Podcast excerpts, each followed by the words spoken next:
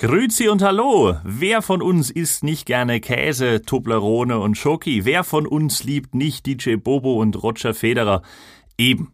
Und deshalb höchste Zeit, dass wir uns mal mit unseren liebsten Nachbarn beschäftigen. In diesem Sinne herzlich willkommen zur Weltmeisterschaft des Schwachsinns. Heute das Thema Österreich.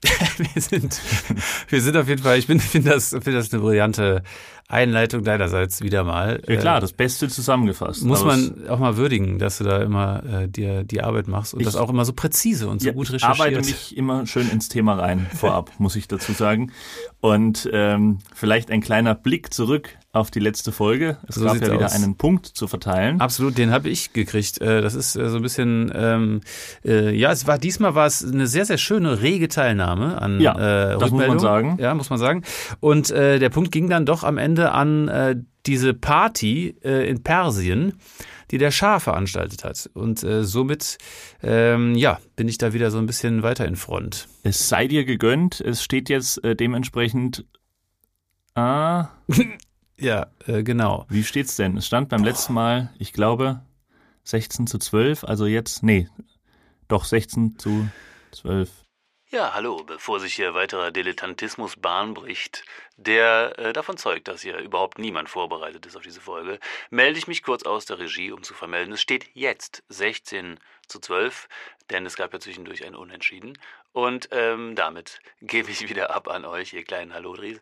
Ich hoffe, äh, das geht hier in äh, weiterem Verlauf ein bisschen smoother über die Bühne. Also viel Spaß.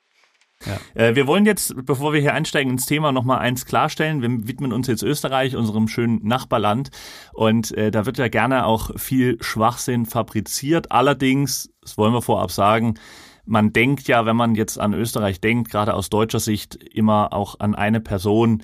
Ähm, die werden wir heute hier ähm, umschiffen. Also es ist ein Thema und eine Person, da haben wir uns darauf geeinigt, auch vorab, dass wir die heute nicht ansprechen wollen. Es ist ein lustiger Podcast und deswegen wird Andreas Gabalier heute keine Rolle spielen. So sieht's nämlich aus. Genau. Ähm, an der Stelle die Frage, wer fängt an mit äh, dem ähm, entsprechenden... Ich würde sagen, äh, du beginnst. Gerne. Als Belohnung für deinen erhaltenen Punkt. Ja, okay. Wenn das die Belohnung ist. ja. Nee, dann äh, gerne. Also das äh, erste Beispiel, was ich hier ins Feld führen will, zum Thema Österreich, das ist ja sehr weit gefasst, das Ganze, aber ich muss an der Stelle sagen, es ist wirklich ein unfassbar ergiebiges Thema. Also man hätte, glaube ich, zwei oder drei Folgen machen können mit äh, irgendwelchen Verwirrungen und Irrungen, die aber auch oft dann am Ende so eine, also in all ihrer Schärfe und äh, Weitreichung, äh, so eine Art, also es nötigt einem dann immer so ein Lächeln ab irgendwie. Also so, man könnte es fast als, äh, als süß bezeichnen manchmal. Es ist komisch. Sympathischer aber, Dilettantismus. Ja, kann man sagen. Also das erste, was ich hier beschreiben möchte, ist eine Bankenaffäre.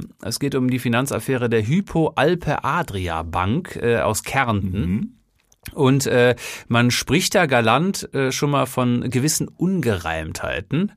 Faktisch fällt da aber drunter, dass sich die äh, Hypo mit hunderten Millionen in der Steueroase Jersey verspekulierte, beispielsweise.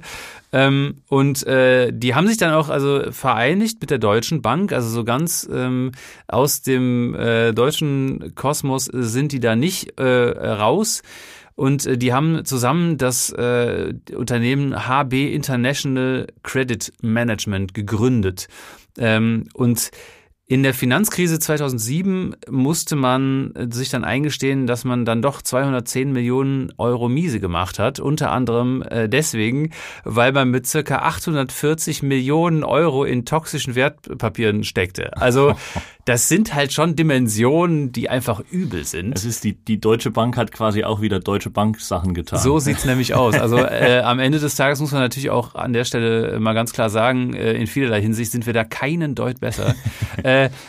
und dann dachten die sich auch, ja, ist ja dumm gelaufen, ähm, sagten sich natürlich die Hypo und die Deutsche Bank und haben dann einfach äh, 2007 nochmal 400 Millionen reingepumpt ins gemeinsame Unternehmen, weil sie dachten, na ja, also das ist ja schon auch äh, ein großes Potenzial. Äh, blöderweise hatte man auch in Lehman Brothers und äh, drei isländische Banken investiert, die äh, ziemlich über den Jordan gegangen sind, wie man weiß. Ja. Und äh, da kann man schon sagen, dass das diesbezüglich einigermaßen schlecht gelaufen ist. äh, und äh, dann berichtet 2010 die Süddeutsche davon, davon, also Zeitung, dass äh, wohl auch ähm, die Bayern LB, die Landesbank, wohl sehr interessiert war am Kauf der HGAA, also dieser, ähm, dieses Unternehmens. Und äh, darin involviert war äh, auch in irgendwelchen Funktionen ein gewisser Kärntner Landeshauptmann Jörg Haider.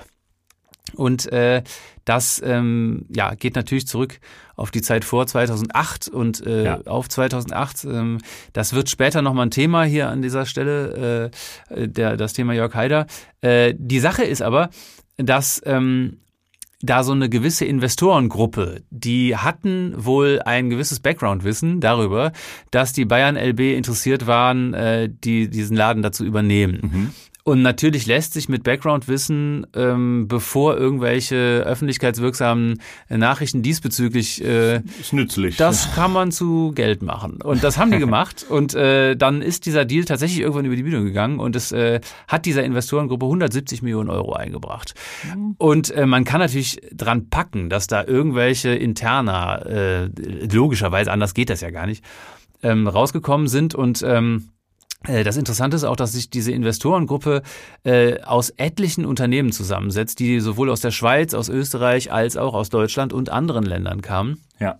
Und ähm, es müssen wohl beim Verkauf dieser äh, dieses Unternehmens ähm, an die Bayern LB auch äh, Gelder in die Politik geflossen sein, unter anderem ähm, an die ÖVP und die freiheitlichen Kärnten. Also mhm. da kann man auch drüber streiten, wer da jetzt alles involviert war. Die, von den beiden ist es klar und wir reden da von einem mittleren zweistelligen Millionenbetrag. Also irgendwie ist das nicht nur eine Verspekulieraffäre, eine Kreditaffäre, eine äh, Bankenaffäre, sondern auch also eine Schmiergeldaffäre im politischen äh, Bereich. Ja. Und äh, der ganze Rest, der noch dazukommt an Verfehlungen, summiert sich äh, zu faulen Kreditgeschäften, vor allem in Osteuropa einem komplizierten Akten- und Stiftungsgeflecht in Liechtenstein, was steuerliche Vorteile mit sich gebracht hat. Ähm, und es geht weiter mit vorgetäuschten Gewinnen durch Kreditvergaben im Immobilienwesen und dadurch auch Profitmaximierung. Es gab wohl geheime Bargeldtresors an verschiedenen Stellen, in denen der damalige Vorstand äh, Striedinger Bargeld deponiert hat, das er dann für Geschäfte mit unter anderem einem inhaftierten General in Kroatien genutzt hat. Also das ist wirklich so. Äh, man hat dann auch der ähm, der FPÖ äh, in Person von einem äh, ja, Lokalpolitiker da ähm, mal irgendwann 200 Millionen Euro Schulden erlassen, warum auch immer. Das Verfahren wurde irgendwann eingestellt. 200 Millionen? Nee, zwei Millionen. Zwei, zwei Millionen. Zwei Millionen. Okay. Äh, und ähm, ich glaube, man kann insgesamt sagen, dass diese HGAA ein Sammelbecken für interessante Geschäftemacher in der Bankenbranche war. Und am Ende zeugt tatsächlich auch eine Textpassage aus einem Song von äh, Reinhard Fendrich ganz gut von diesem ganzen skandalträchtigen Unternehmen, wenn es heißt, in meiner Luxusvilla wird es allmählich stiller, die Fenster sind verriegelt und alle Türen versiegelt, ein dreifaches Hurra auf die Hypoalpe Adria. also irgendwann, wie, das habe ich ja anfangs erwähnt, schaffen es doch diese Skandale immer noch, ähm, über diese ganzen Verstrickungen und auch die Dimensionen hinweg einem am Ende so eine Art äh, Lächeln abzuringen, definitiv, weil das irgendwie dann alles auch so, es wird so, ja, so sind wir halt. Ne? Ja, das ist so ein bisschen, ja, es ist ein bisschen Folklore in Österreich scheinbar. Kommt auf jeden Fall dem ganz schön nah. Ein sehr, sehr guter Start in äh, ja, die Welt Österreichs. Ähm, ich würde mal daran anknüpfen und äh, bitte. Ja, du hast schon angedeutet, äh, Politskandale in Österreich sind irgendwie immer eine ganze Nummer spannender und und irgendwie auch äh, ja aufregender als in Deutschland. Ne? Also ich meine, bei uns ist die Politik ja so langweilig, dass sogar die Politskandale langweilig sind. Ne? oh, jemand war im Urlaub, äh, Maskenvermittlung, illegale Spenden, gähn. Ja, also es ist wirklich äh, im Vergleich dazu geben sich die Österreicher echt Mühe, äh, den Leuten ein bisschen was an Spaß und Spannung zu bieten. Und ähm, da reiht sich ja zum Beispiel auch die Ibiza-Affäre schon ein. Und auch meine erste Story, die Lucona-Affäre oder der Lucona-Skandal, ist ein deutlich größerer Brocken als Christian Wulfs Urlaub auf Sylt. Und ähm, es geht um folgenden Fall. Am 23. Januar oder um unserem Thema heute treu zu bleiben, am 23. Jänner ja. 1977 ereignete, ereignete sich der Anlass für ein wirklich politisches Erdbeben, äh, das dann später als Lukona-Affäre bezeichnet wurde. Die Lukona, das war ein sogenanntes Stückgutschiff, also ein Schiff, wo bestimmte Sachen, die äh, ungewöhnliche Maße hatten, ähm, äh, transportieren sollte, die nicht in Container passen eben. Ähm, und dieses Schiff, die Lukona, die sank am 23. Jänner 1977 im Indischen Ozean aufgrund einer Explosion, wobei sechs Menschen starben und sechs äh, andere, die zur Besatzung gehörten, nur knapp dem Tod entgingen. Glücklicherweise, muss man sagen, war die Ladung der Lukona gut versichert. Es handelte sich nämlich um eine Uranerzaufbereitungsanlage im Wert von 212 Millionen. Schilling, nicht Dollar. Übertreiben wollen wir es nicht. Ähm, Trotzdem stabil. Das äh, entspricht heute etwa 48 Millionen Euro, also umgerechnet eine beheizte Familienfeier. Und ähm, Jetzt kam die Wiener Bundesländerversicherung, wo diese Uranerzaufarbeitungsanlage versichert war, um die Ecke und sagte, wir bezahlen erstmal gar nichts. Wir haben nämlich hier den schrecklichen Verdacht, dass da gar keine Uranerzaufarbeitungsanlage für 200 Millionen drauf stand, sondern nur Schrottmaschinen im Wert von einer Million Schilling was heute ungefähr 73.000 Euro entspricht. Und der Verdacht der Versicherung könnte etwas damit zu tun gehabt haben, dass der Versicherte, also der, der ähm, diese äh, ganze Fracht beauftragt hat, ein gewisser Udo Proksch war. Und Udo Proksch war Prokurist und später Besitzer einer sehr, sehr angesehenen Konditorei in Wien und pflegte als solcher beste Kontakte in die Oberschicht und auch zu äh, hochrangigen Politikern. Dieser Udo Proksch hatte äh, leider leicht einen an der Murmel und das zeigt sich auch an seinen Ideen, die er so im Laufe der Jahre hatte. Er hat zum Beispiel den Verein der Senkrechtbegrabenen gegründet. Das klingt jetzt ganz, ganz merkwürdig und das ist es Nein, auch. überhaupt nicht. Aber es ist mit einem sehr pragmatischen Ziel äh, passiert.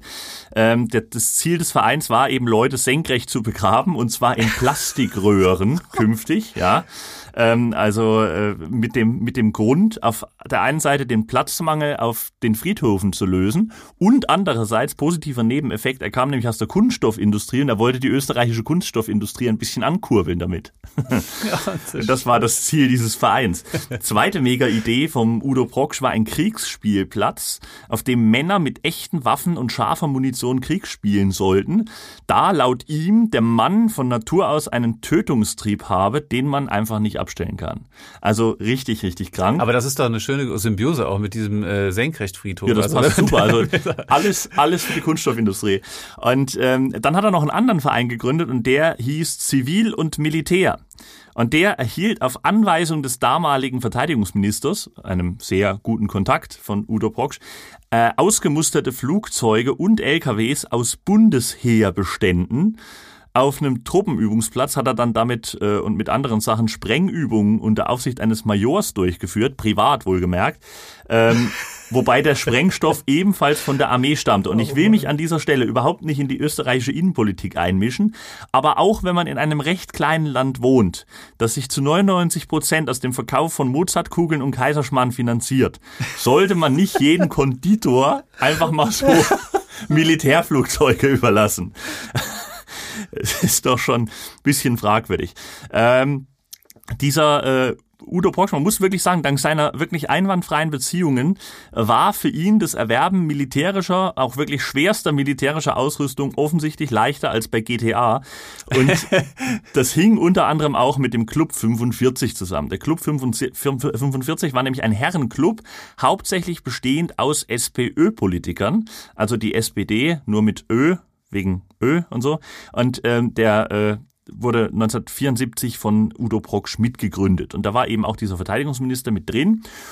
Und dieser Club, der dann immer sich in seiner Konditorei traf, der führte natürlich auch dazu, dass er einen einwandfreien Draht hatte und das nützte diesem Udo Proksch auch nach dem Sinken der Fracht und der Lukona, denn die Versicherung schaltete sofort die Behörden ein und die haben gar nichts gemacht, überhaupt gar nichts, weil er so gute Beziehungen hatte und das Ganze eben jahrelang äh, erfolgreich behindert wurde von seinen politischen Freunden.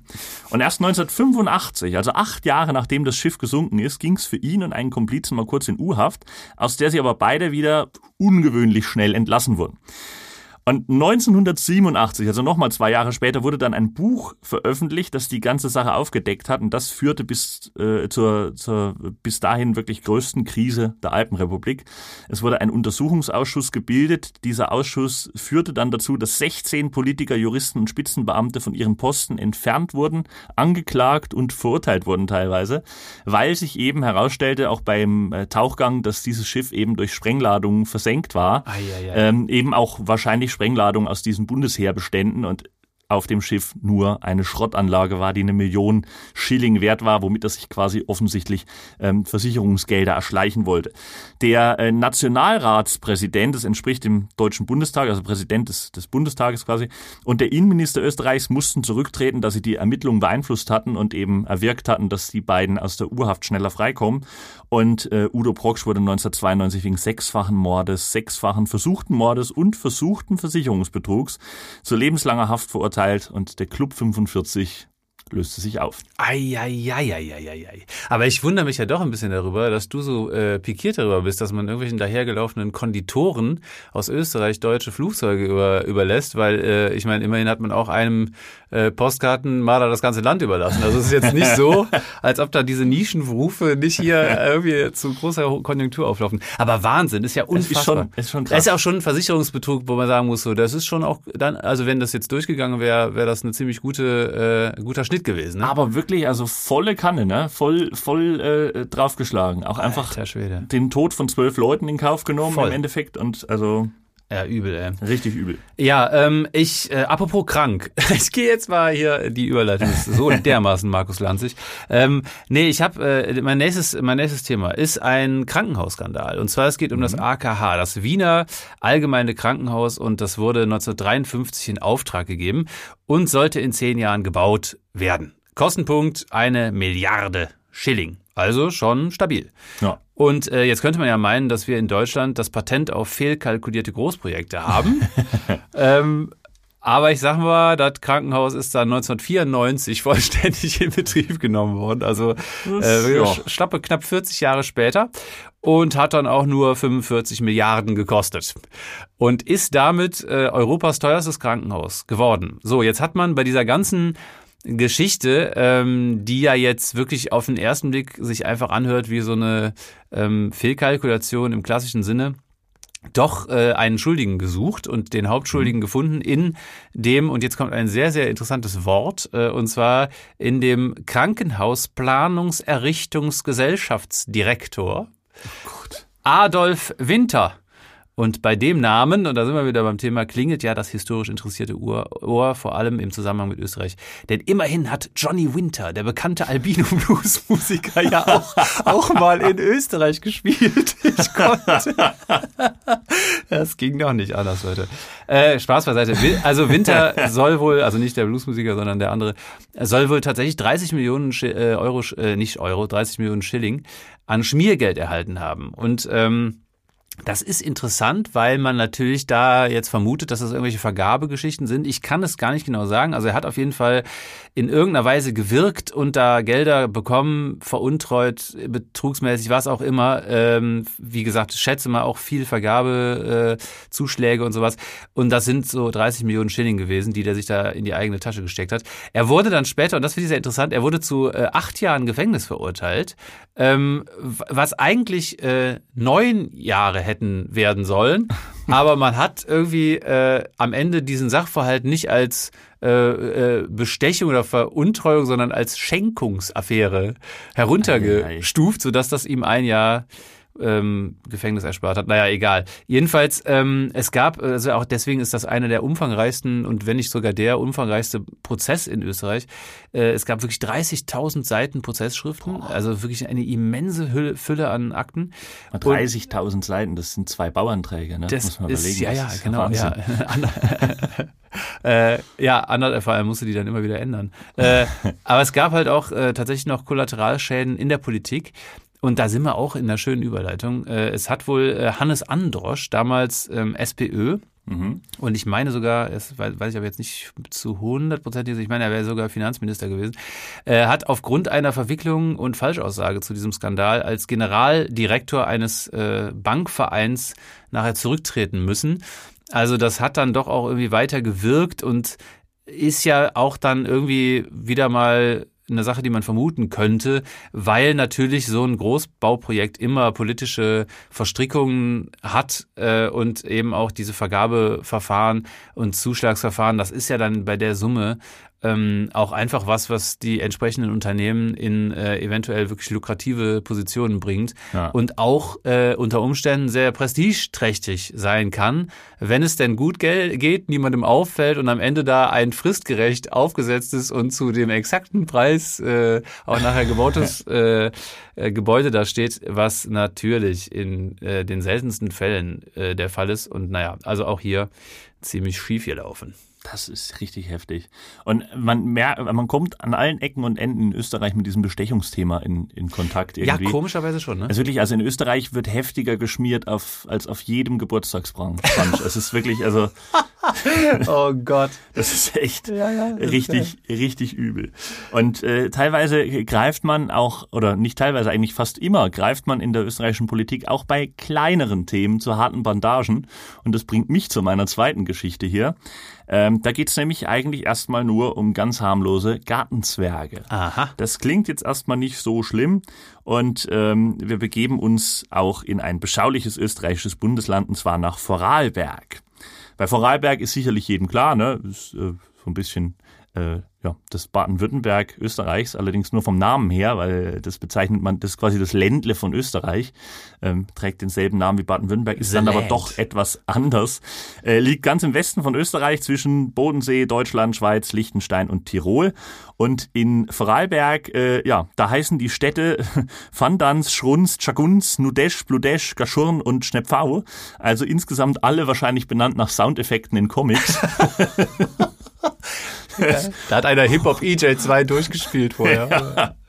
Oder aber die Namen der Städte machen sich über Deutschland lustig. So gibt es in Vorarlberg zum Beispiel Orte wie Thüringen, Übersachsen und Sat 1. Ach was, das ist ja großartig. Das ist richtig herrlich. Ähm, ja, die, die wichtigsten Unternehmen aus Vorarlberg sind übrigens Alpla, Rauchfruchtsäfte und das Dorfwirtshaus vom Gustl unten neben der Seilbahn. Äh, man, also kurz gesagt, es ist relativ ländlich, das will ich damit ausdrücken. Und weil es relativ ländlich ist, äh, sind Gartenzwerge dort eben auch ein großes Thema. Und so hat sich die Vorarlberger SPD, äh, SPÖ, Verzeihung, im Vorfeld zum Landtagswahlkampf 2014 gesagt, lasst die Wahlplakate einfach weg, wir stellen Gartenzwerge auf mit Schildern. Und gesagt, getan, es wurden 20.000 Gartenzwerge im Wert von 140.000 Euro bestellt, also pro Stück. Nein, insgesamt natürlich. Und ähm, das Ganze war ein Stück weit auch selbstironisch gemeint, denn die SPÖ ist dort in der Region traditionell nicht allzu erfolgreich. Und Ende 2014, Ende August 2014, ähm, gab die SPÖ Vorarlberg bekannt, dass zwischen Rankweil und Bregenz 400 Zwerge vermisst würden und dass äh, man gerne einzelne Gartenzwerge als Erinnerung mit nach Hause nehmen könne, aber doch nicht gleich 400 Stück. Und als Dieb wurde dann direkt auch in dieser Bekanntgabe äh, die in Vorarlberg regierende ÖVP vermutet, die das natürlich äh, dementiert hat. Ein paar Tage später wurden dann Diebe gesichtet mit Verbindungen zur ÖVP und der Diebstahl wurde an die Polizei gemeldet. Das Verfahren wurde jedoch später eingestellt. Man kann also sagen, dieser hammerharte Skandal, der ist bis heute nicht abschließend aufgeklärt. Und ähm, es stellen sich Fragen. Ja, hat die ÖVP-Regierung die Behörden an der Aufklärung gehindert? Wurden Millionen von Beweisstücken geschreddert? Es bleibt nach wie vor eines der größten Mysterien in der österreichischen Politik. Und das Einzige, was passiert ist, ist, dass es ein großes mediales Echo gab, und zwar weltweit. Sogar die Washington Post berichtete, 400 gnomes disappeared in Austria and it's causing a political scandal. Genützt hat es am Ende übrigens nicht. Die SPÖ hat bei der Wahl zwei Prozent verloren. Okay, krass. Äh. Ja, aber man muss ja schon sagen, also die Vermutung liegt ja schon nahe, dass dann auch so ein paar äh, Gartenzwerge zumindest in den Beständen der ÖVP geblieben sind. Denn später, viele Jahre später, ist ja immerhin dann einer äh, Präsident geworden. So, wir kommen. Ja, absolut. Beziehungsweise Kanzler. Herrlich. Naja, schön. Also das ist doch, das sind doch Geschichten, die das Leben schreibt. Äh, wir kommen Kanzler, mal. Der Kanzler kurz an dieser Stelle vielleicht auch nochmal. Passt ja auch namentlich. Ja, an dieser Stelle äh, nochmal der Hinweis auf unser aktuelles Bild zur aktuellen Folge. Das ist ja wirklich ein Meisterwerk der Photoshop-Kunst. Ja, da muss man dich wieder mal eigentlich mit dem Grimme-Preis direkt äh, Absolut, absolut. Und für die, die es nicht erkannt haben, vielleicht nochmal zur Erklärung. Ne, auf der rechten Seite der Bundeskanzler Sebastian Lang in diesem Fall. Ja. Und, und auf, der, auf der linken Seite DJ, DJ. DJ Kischötzi. so sieht's nämlich aus, ey. Gut, äh, äh, wir kommen, also es, es sind wieder Überleitungen, also fantastisch. Äh, wir haben Sebastian Kurz erwähnt ähm, der natürlich auch äh, aufgrund seiner Koalition mit der FPÖ eben äh, in diese Partei natürlich auch weitreichende Kontakte hatte und Verstrickungen. Ja. Ähm, und mein Thema ist die FPÖ, wobei man wirklich sagen muss, das muss man dann doch nochmal auch ausdifferenzieren mal, in so einer Folge.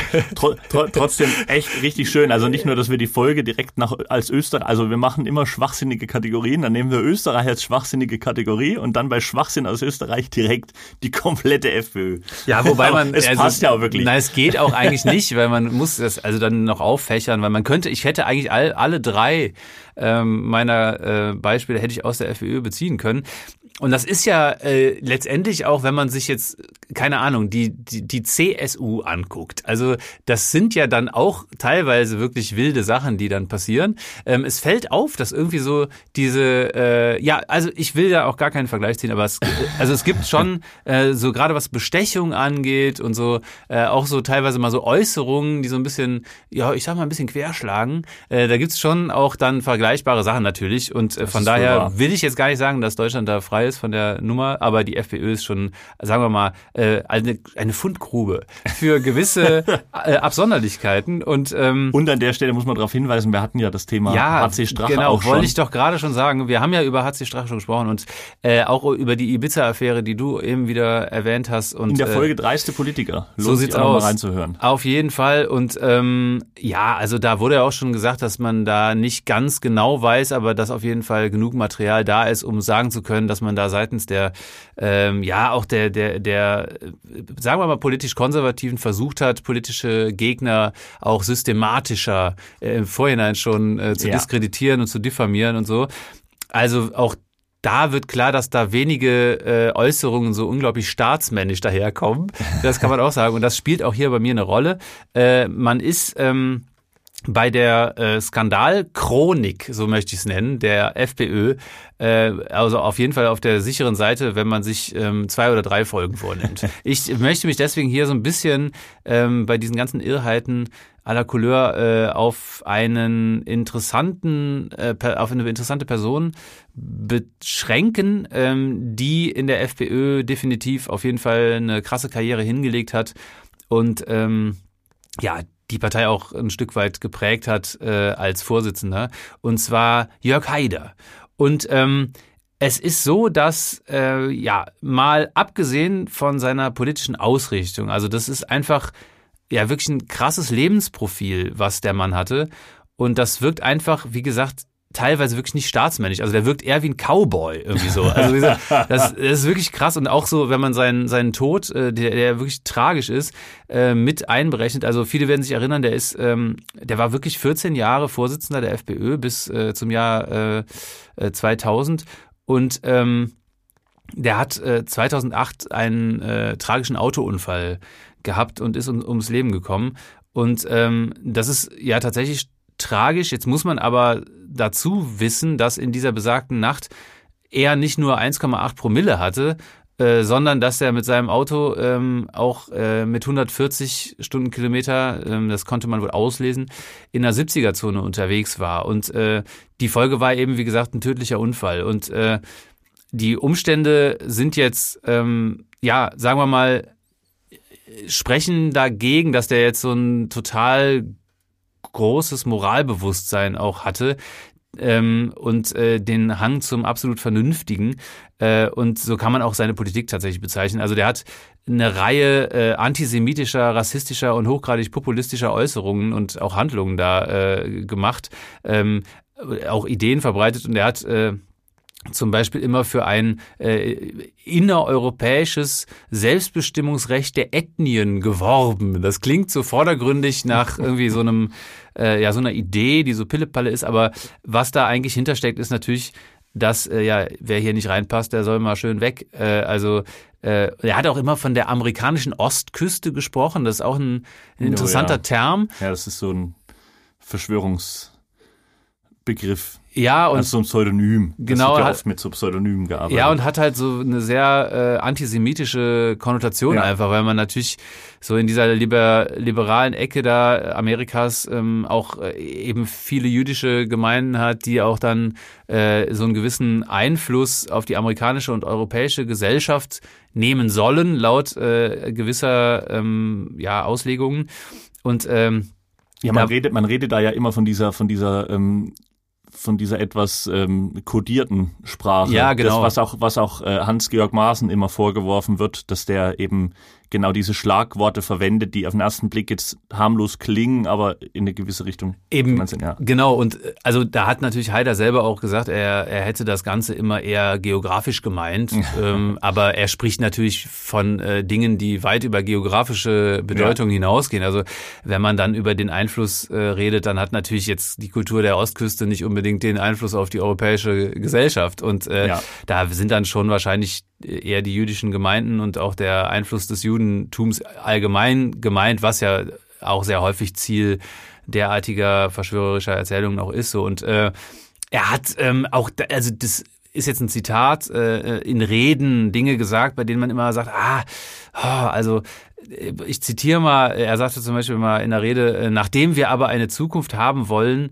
werden wir jenen Menschen, äh, den politisch Korrekten beibringen, dass wir nicht umzubringen sind und dass sich Anständigkeit in unserer Welt allemal noch lohnt, auch wenn wir momentan nicht mehrheitsfähig sind, aber wir sind den anderen geistig überlegen.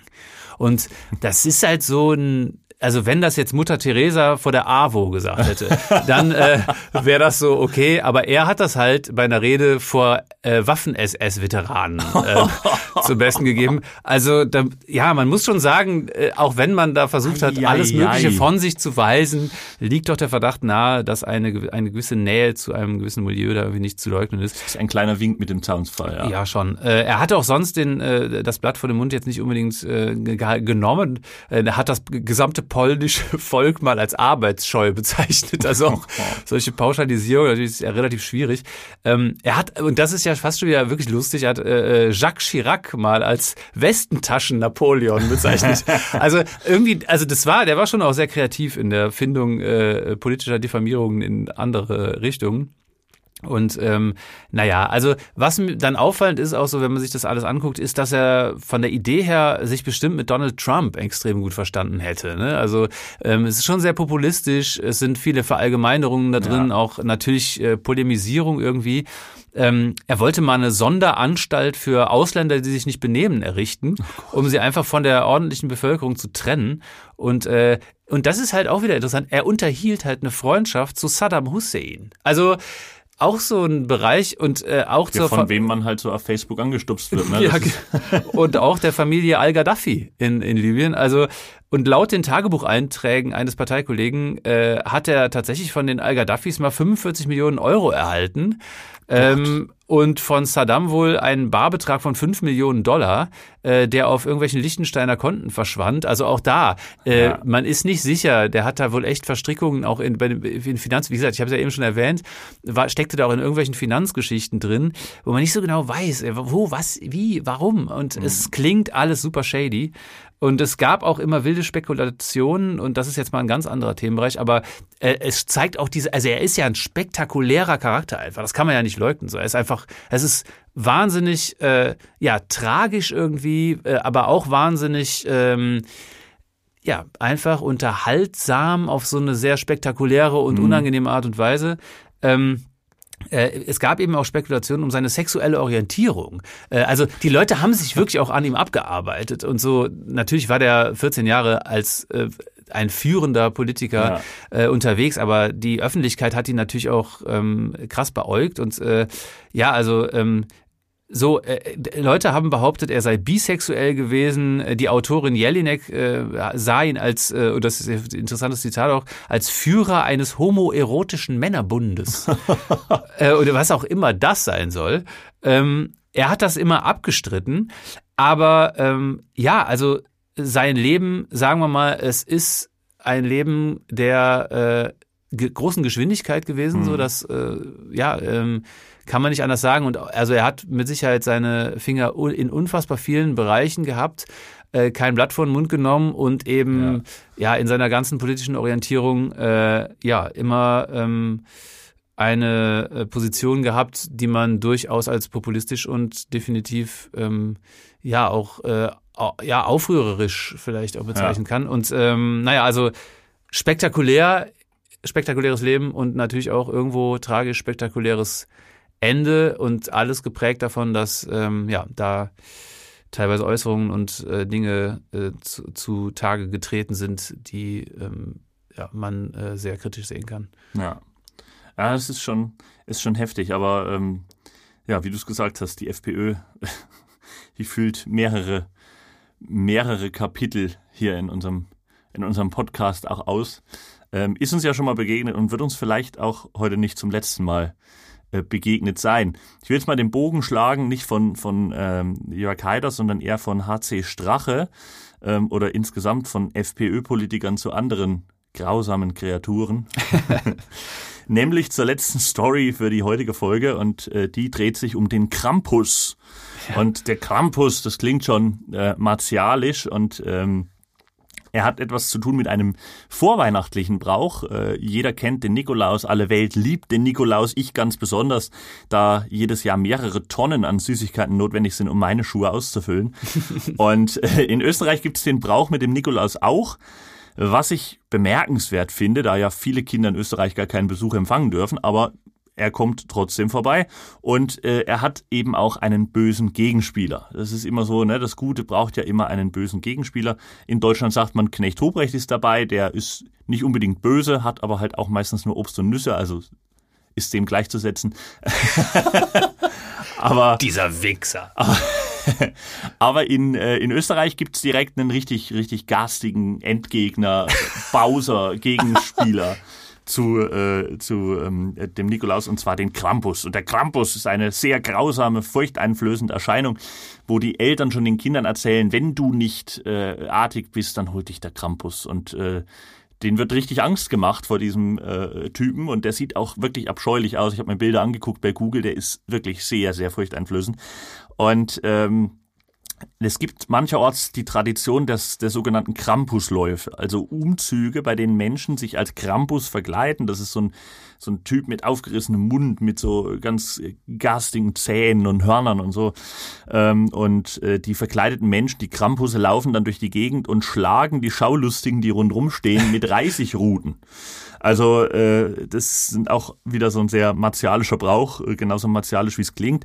Und äh, die Zeit schreibt äh, über die Krampusläufe, da gab es mal einen schönen Artikel dazu, ähm, folgendes Zitat, der maskierte Mann rüttelt an der Absperrung, die ihn von den Zuschauern am Rand der Straße trennt. Er trägt ein Kostüm aus verfilztem Fell, eine große hölzerne Zunge ragt aus dem Maul seiner Maske.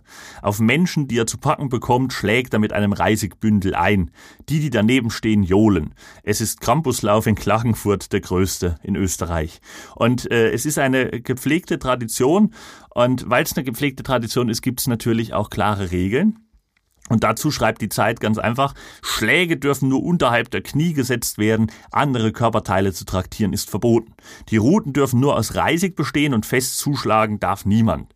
Das verbieten sowohl der Krampuskodex als auch das Strafgesetzbuch.